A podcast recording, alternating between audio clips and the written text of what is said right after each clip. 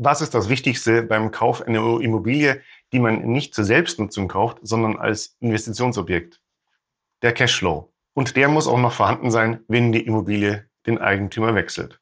Mein Name ist Rechtsanwalt Johannes Huber. Unsere Kanzlei hat sich spezialisiert auf das Immobilienrecht. Das heißt, wir machen nichts anderes als Übertragungen von Immobilien, sei es als vorweggenommene Erbfolge oder eben Kauf und Verkauf, Maklerrecht und Gewerberaummietrecht. In diesem Video möchten wir auf das eingehen, was bei einem Kauf einer Immobilie als Investitionsobjekt mit der wichtigste Punkt ist, nämlich der Cashflow. Ganz wichtig ist, dass die Einnahmen der Immobilie, mit denen Sie rechnen und die Sie sich ausgerechnet haben, dass Sie sie zukünftig haben werden, weil sie schon aktuell laut Prospekten, Inseraten und so weiter, sie auch ähm, aus der Immobilie erwarten können, dass sie die eben auch zukünftig haben. Das heißt, die Mietverträge, die für dieses Objekt bestehen, müssen zum einen auf sie übergehen und müssen dann auch Bestand haben und sie müssen sich darauf verlassen können, dass die Mieten weiterhin bezahlt werden. Das erste Problem ist das, dass die, Miete, dass die Mietverträge eben tatsächlich übergehen.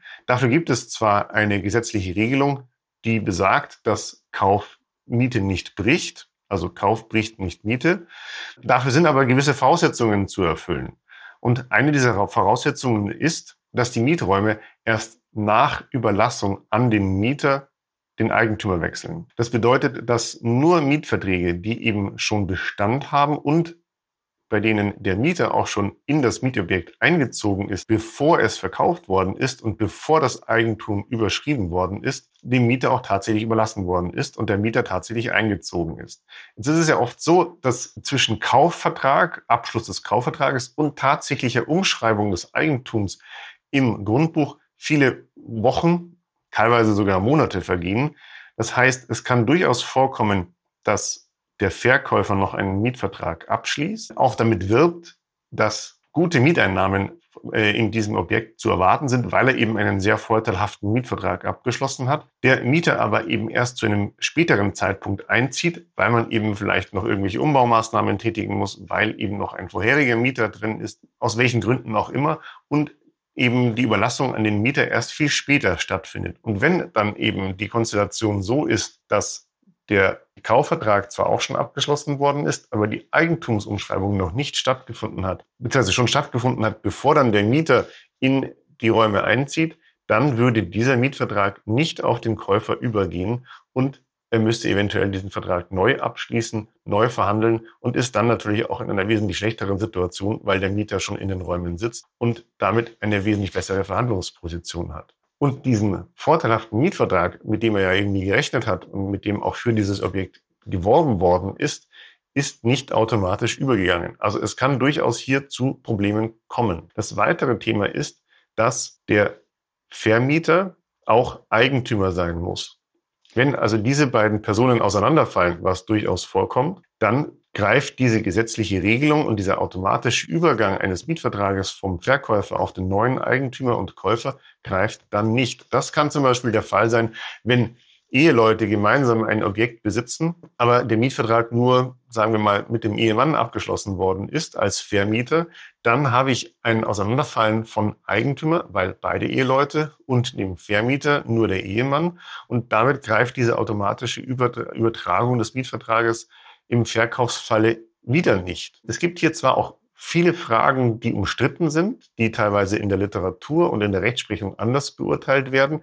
Aber allein diese Unsicherheit ist ein Grund, warum man sich im Vorfeld eines Kaufs auf jeden Fall mit dieser Frage beschäftigen muss.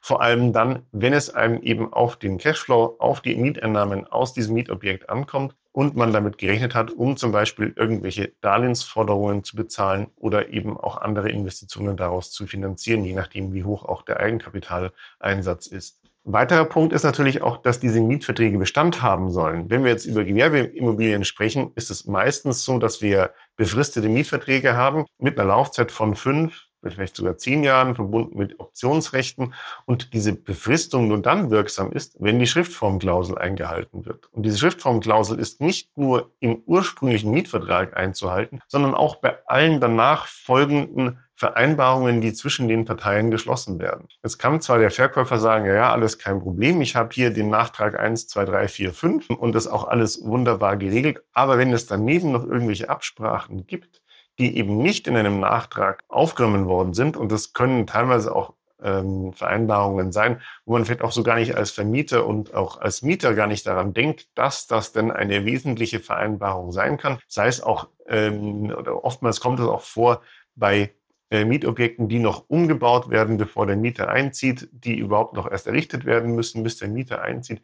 Da werden oftmals dann vom Mietvertrag abweichende Räume geschaffen oder vielleicht auch nochmal Räume mit dazugenommen, mit zum Mietobjekt dazugenommen, die im Mietvertrag gar nicht erwähnt waren, die auch in einem Grundriss, der dem Mietvertrag beigefügt worden ist, nicht eingekennzeichnet, nicht gekennzeichnet waren. Das heißt, hier hätten wir auch ein Auseinanderfallen der tatsächlichen Mietflächen und Mieträume mit den vertraglich vereinbarten und schriftlich niedergelegten.